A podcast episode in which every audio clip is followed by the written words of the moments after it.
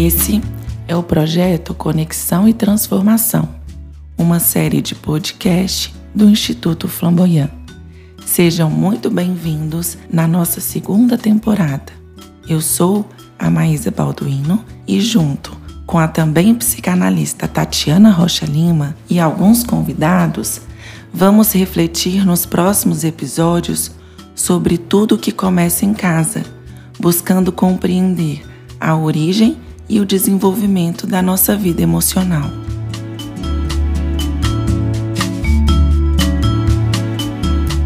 Olá, eu sou Lívia Andrade e estou aqui para dar continuidade ao desenvolvimento de nossa metodologia Tudo Começa em Casa, feita e realizada para o Instituto Flamboyant.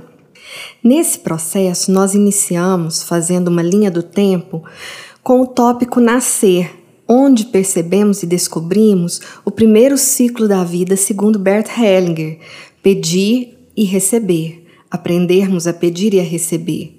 Fomos então para o sentir, dentro do nosso desenvolvimento e de todas as nossas possibilidades, onde trabalhamos a capacidade de servir, uma vez que fomos servidos ao longo de muito tempo, aqui no encontro de nossa profissão. No último podcast, nós trabalhamos o crescer, onde aqui fomos para o terceiro ciclo da vida através de Hellinger, a troca, o aprofundamento das relações sociais, das relações afetivas, profissionais e a importância do equilíbrio em todas essas situações. E hoje nós vamos discorrer e comentar aqui um pouquinho sobre o integrar que é o nosso próximo ciclo.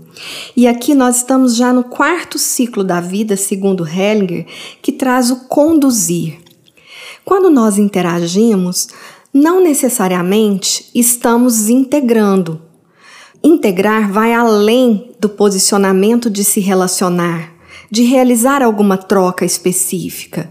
O integrar permite a visão sistêmica, a visão holística, a visão total do processo e criar as condições no papel de condutor para que elas se realizem da melhor forma possível, não apenas uma mera troca, mas que a gente possa dar o nosso melhor no sentido de direcionar todos os pontos que possam auxiliar.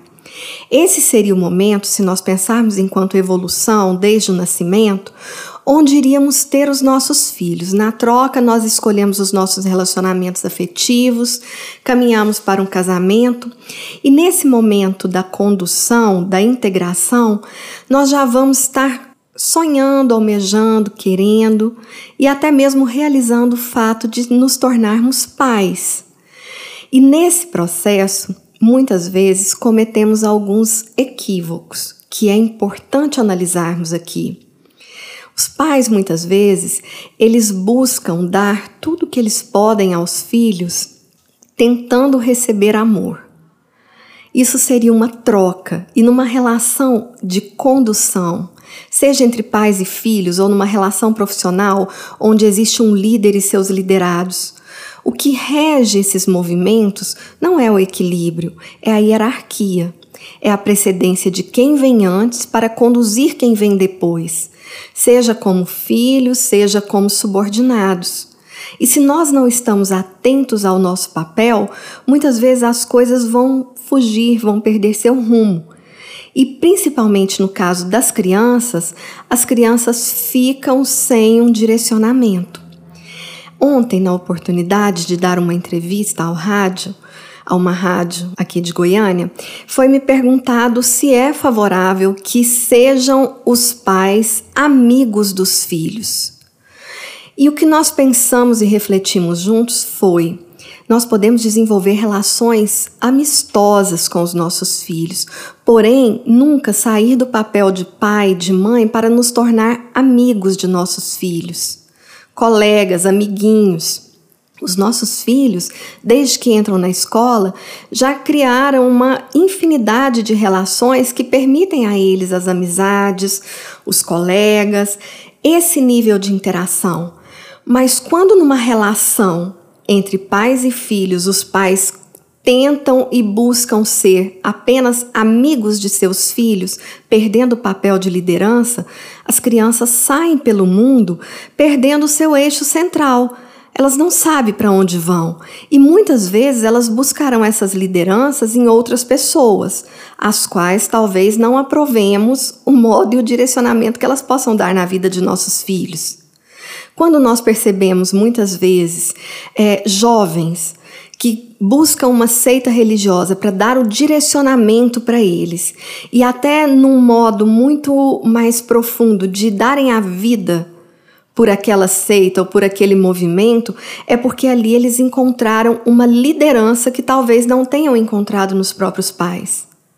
E, portanto, se aquele líder daquela seita ou de é, um tráfico de drogas, por exemplo, um traficante, direcionar que ele tenha que dar a vida pela causa, ele vai assentir, ele vai fazer. E nesse ponto, ele buscou alguém que liderasse e que direcionasse, ou seja, que conduzisse a sua própria vida. E nesse tipo de condução não houve integração, porque existe o privilégio de uma pessoa que quer que os seus desejos sejam satisfeitos. Quando somos pais e mães, para além disso, pelo amor e zelo que temos pelos nossos filhos, nós consideramos o melhor para eles e o melhor para nós. E nesse papel de condutores, buscando integrar tudo que é necessário à vida de nossos filhos, é importante sim o não, e esse não não desenvolve uma relação menos amistosa. Pelo contrário, ele vai criar uma fortaleza para a criança, para o jovem, onde ele vai saber quais os pontos dos limites que ele precisa. Um grande psicanalista disse em uma palestra que o primeiro limite que nós temos é o limite do útero da mãe, da barriga da mãe. Ou seja, a criança vai ficar ali até o ponto onde ela não conseguir mais e ela precisar nascer. Então ela nasce. Surge o trabalho de parto, às vezes vamos precisar fazer um, induzir um, uma cesárea, mas a criança nasce, sai do seu primeiro limite. O segundo limite, quem vai dar são os pais, a família, ensinando o certo, o errado, até onde ir, o que pode, que nós podemos ir até onde começa o limite do outro, que o nosso limite termina por ali. E se isso não aconteceu, o terceiro e último limite são as leis. Então, muitas vezes, nós temos visto jovens ao longo é, dessa geração que são presos que são pegos fazendo qualquer tipo de absurdo ou crimes hediondos, como considerando, e acreditando que aquilo é normal, como, por exemplo, colocar fogo em um índio e desidentificar esse índio como ser humano. Não, era só um índio. Como se esse indivíduo tivesse menos valor na vida. Isso é um caso clássico de ausência de limites, de bater numa prostituta porque ela é menos mulher do que as mulheres ou ela não é nem uma mulher, de crimes de ódio e homofobia, simplesmente porque não conseguem respeitar as pessoas. E essa ausência de respeito parte do processo de ausência de condução de integração de valores, integração de percepções e integração entre o pensar, o sentir e o agir, coisa que é responsabilidade dos pais. Numa outra esfera, podemos analisar também, se vocês me perguntam, e para quem não teve filhos? Seria o momento de uma liderança dentro a capacidade de assumir uma liderança diante de um desafio profissional.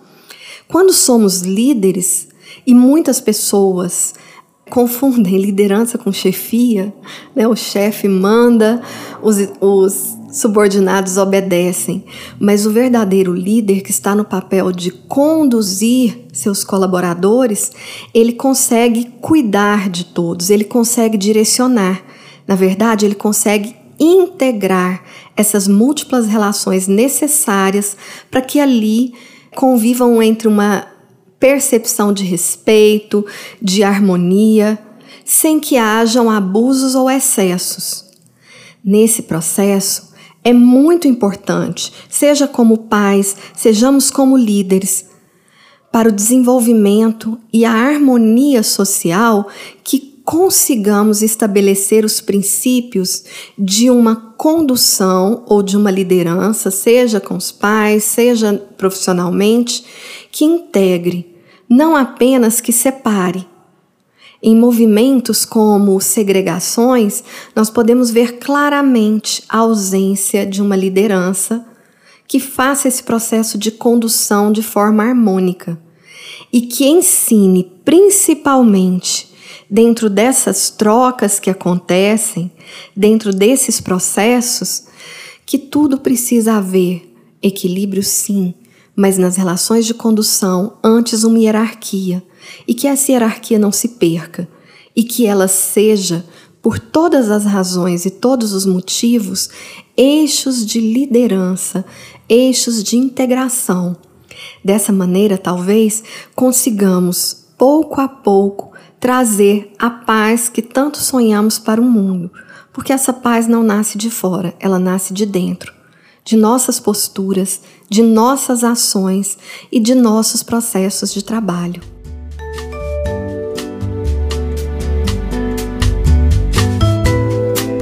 Assim, finalizamos esse momento e convidamos depois vocês para continuarem conosco no podcast Conexão e Transformação.